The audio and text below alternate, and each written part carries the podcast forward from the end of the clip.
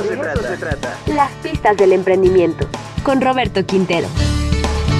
De eso se trata. 96.9 FM. Y bueno, ya está con nosotros nuestro queridísimo Roberto Quintero para hablar con eh, de temas de emprendedurismo. Roberto, ¿cómo estás? Buenos días. Hola Ricardo, qué gusto saludarte a ti, y a todo el auditorio. Muy contento de estar como siempre. ¿Por dónde andas, Roberto? Tú siempre usas este, escenografías padrísimas. A ver, cuéntanos, ¿dónde andas? Fíjate que estamos en una junta del Consejo Coordinador Empresarial en la Torre Elea, esa torre que está en Atliscayo, que muy padre, así en forma este, como especial. Entonces nos están, eh, nos están enseñando, el proyecto está increíble, creo que es un gran ejemplo de... Dice mi hija que, es la torre de Rapunzel. Está bueno, así, hasta arriba de estar con el cabello, ¿no? Pero muy contento. Oye, pues qué maravilla. Sí, ya vi que ya avanzaron muchísimo y qué padre que estás ahí. Muchas gracias, Ricardo. Muy contentos. Y fíjate que en esta ocasión quisiera platicarles pues, del tema empresa y empresa con sentido. Mira, Ricardo, yo, yo te preguntaría, ¿tú qué harías o qué, qué, le aconsejarías a un, a un, no sé, un señor de 85, 90 años, digamos que en lecho de muerte, eh, viudo, sin hijos, ¿a quién, le deja, ¿a quién le deja la emprsa? Ah, esa es una muy buena pregunta, ¿eh? Interesante, ¿no? Sí, ¿Qué, consejo le este, Seguramente siempre sale algún pariente abusadillo, ¿no? Pero creo que si la pensamos bien, hay que pensar mucho, pues quizá en, en las fundaciones, ¿no? Que creo que eso es como algo digamos, más transparente, que pueda tener un sentido social, de impacto social. No sé, por ahí yo la pensaría. Roberto. Coincido contigo. Y fíjate que precisamente el caso que, les quiero este, platicar hoy, eh, nos inspiramos un poquito en lo que platicábamos de Patagonia hace algunas semanas, que el, que el, fundador de Patagonia lo que decide es dejar los dividendos a una fundación. Él, él se pregunta hasta cuánto es suficiente y nos dimos a la tarea de buscar casos latinoamericanos y nos topamos con un caso mexicano.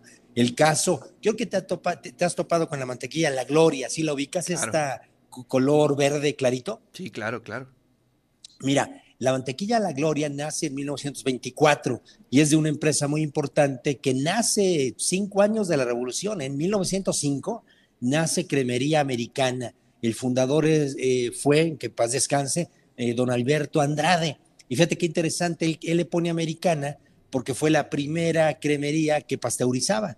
Y él decía que lo hacía a la americana, eh, porque mm. pasteurizaba y le vendía a todo el país. Estamos hablando de principios de 1900, ¿no? Claro, ¿no? Pues sí, ya más de 100 años, Roberto. Exactamente. Y fíjate que la empresa, este, muy exitosa, eh, don Alberto se casa con Dolores Contreras, eh, no, una familia que no tiene hijos. Don Alberto se nos va fallece en el año 52 a los ochenta y tantos años y se queda al frente del consejo su esposa, Dolores Contreras. Ella mantiene la empresa este, trabajando y presidiendo el consejo por 25 años y es en 1976 cuando Dolores eh, fallece y muy interesante en su testamento, este, no le deja eh, la empresa ningún pariente, como tú decías, que de repente aparecen, algún oportunista, se lo deja una fundación.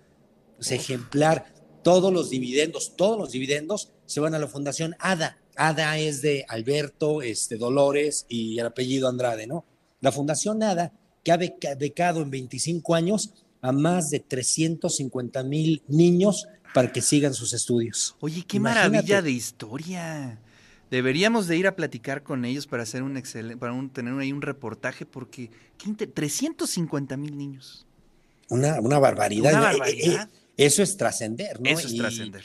Y, y, sabes que además, padre, eh, acerca la Fundación Banamex, Fundación Banorte, la Fundación Amparo, también acerca a Monte de Piedad para tratar de hacer la bolsa lo más grande posible. Y además son de bajo perfil. Fíjate que es una empresa que no presume, tú ves el producto y no dice, ¿no? No lo presume. Eh, un tema de, mejor no caer en cosmética social, ¿no? Este, fíjate que Lorenzo Servige de Bimbo decía que la mano izquierda no sepa lo que hace la derecha.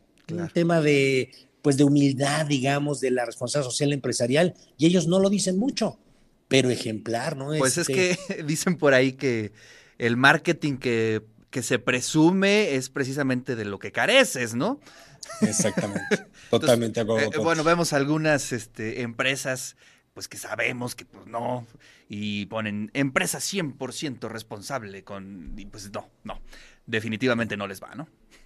Sí, totalmente de acuerdo. Y sabes que es una invitación, ¿no? Que como empresarios, como emprendedores, hagamos dos cosas, ¿eh? Un tema, el tema de la sucesión, ¿no? Que lo hemos comentado mucho. Sí. ¿Qué pasa si mañana no estás aquí? Fíjate, ¿qué pasa en dos ámbitos? No solamente en el directivo, también en el de propiedad. Algo que hemos comentado es que los que tienen, los que tenemos alguna empresa, yo creo que a los hijos formémoslo como buenos dueños, ¿no?